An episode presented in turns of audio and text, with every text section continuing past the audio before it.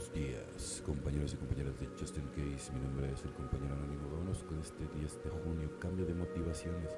Cuando por fin logramos aceptar el camino de nuestras motivaciones egoístas, empezamos a sentir una paz que nunca creímos posible. Texto básico, página 52. A medida que examinamos nuestras creencias, acciones y motivaciones en recuperación, nos daremos cuenta de que a veces hacemos cosas por razones equivocadas. Puede que al principio de nuestra recuperación hayamos gastado mucho dinero en los demás o pasado mucho tiempo con gente solo para caer bien.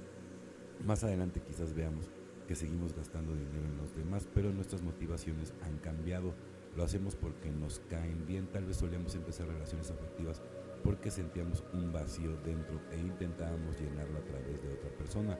Ahora nuestras razones para establecer relaciones afectivas se basan en un deseo de compartir en términos de igualdad una vida gratificante con una pareja, es posible que trabajemos los pasos por medio de por miedo a recaer y si no lo hacíamos, hoy en día los trabajamos porque queremos crecer espiritualmente. Hoy tenemos un nuevo propósito en la vida y el cambio de nuestras motivaciones lo refleja. Tenemos para ofrecer mucho más que nuestro desamparo e inseguridad. Hemos desarrollado cierta integridad de espíritu y paz mental que lleva a nuestra recuperación a una esfera. Ofrecemos amor y compartimos nuestra recuperación con completa generosidad y la diferencia es el legado que le dejamos a aquellos que aún se han unido a otros. Solo por hoy mis motivaciones en recuperación han cambiado. Quiero hacer las cosas por las razones correctas, no solo en función de mi beneficio personal. Hoy examinaré mis motivaciones, evidentemente, es muy importante. ¿Qué, ¿Qué, es lo que me mueve? ¿Qué es lo que mueve tu mundo? ¿Qué es lo que te hace que quieras ser o no una mejor persona? Evidentemente puede ser la familia, puede ser tus hijos, puede ser la pareja, puede ser todo en general, ¿no? Mi trabajo, ¿no? Por ejemplo, yo amo mi trabajo, ¿no? Impaciente trata la levitación, reaccionamos fuertemente que la gente normal tiene problemas ante las frustraciones, como lo ve Bill, página 111. La impaciencia con otra gente es una de mis principales fallas. Ir detrás de un auto lento de una línea, no adelantar o esperar la cuenta en un restaurante me vuelve loco. Antes de darle a Dios la oportunidad para que me tranquilice, exploto.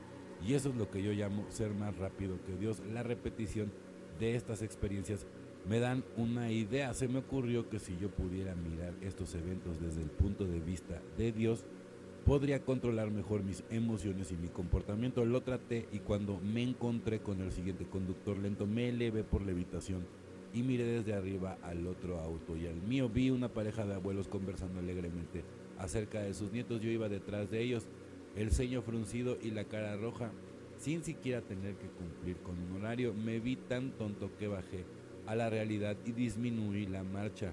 Ver las cosas desde el punto de vista de Dios puede ser muy tranquilizado. Evidentemente, ¿no? Yo, por ejemplo, ayer tuve un ejemplo perfecto. Ayer un, un, un, chavo, pero digo, no tan chavo, porque yo tampoco ya soy tan chavo, pero más grande que yo, alguien más o menos como de unos 50 años, gordo, se baja de un Smart Fit, no, imagínense la escena, ¿no?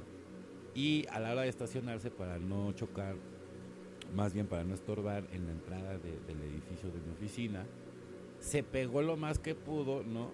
Y le pegó una moto de, de nuestro vecino que tiene una, una, veterina, que es un payaso, y que le pega a la, a la, a la, a la, a la moto, mano. Y no, hombre, salió el, el vecino enfurecido, pero sin educación. Y este señor, el, el que estaba haciendo el coche, sí le pegó a la moto, pero tenía educación. Y le demostró al, vecino que no tenía educación. Y como no tuvo educación el vecino, ¿qué cree? Pues lo dejó y no movió el coche. Y no le dijo, y a ver, y, y era un viejito, man. Entonces, tiene una cosa, o sea, la, la verdad, o sea, sí, o sea, sí, hay que respetar a, a la gente de la tercera edad. Y este señor lo hizo. Pero este viejito no se lo merecía, estaba muy agresivo, estaba muy... Sí, me volteé a ver así como que, ¿qué hacemos? ¿No? No, más de, lo que hiciste, porque tampoco era para pegarle, ¿verdad? Pero también ya hay unos viejitos que se ponen, o sea, qué horror, mano. Entonces sí, sí, o sea, hay que tener esa empatía y no hay que hacer nada. Pero luego hay gente, sí, que aunque es viejita, se pasa de la raya. Bueno, compañeros y compañeras de Justin Case, mi nombre es el compañero anónimo. O sea que tengan un excelente día como yo lo voy a tener. Felices 24 y nos vemos muy, pero muy pronto.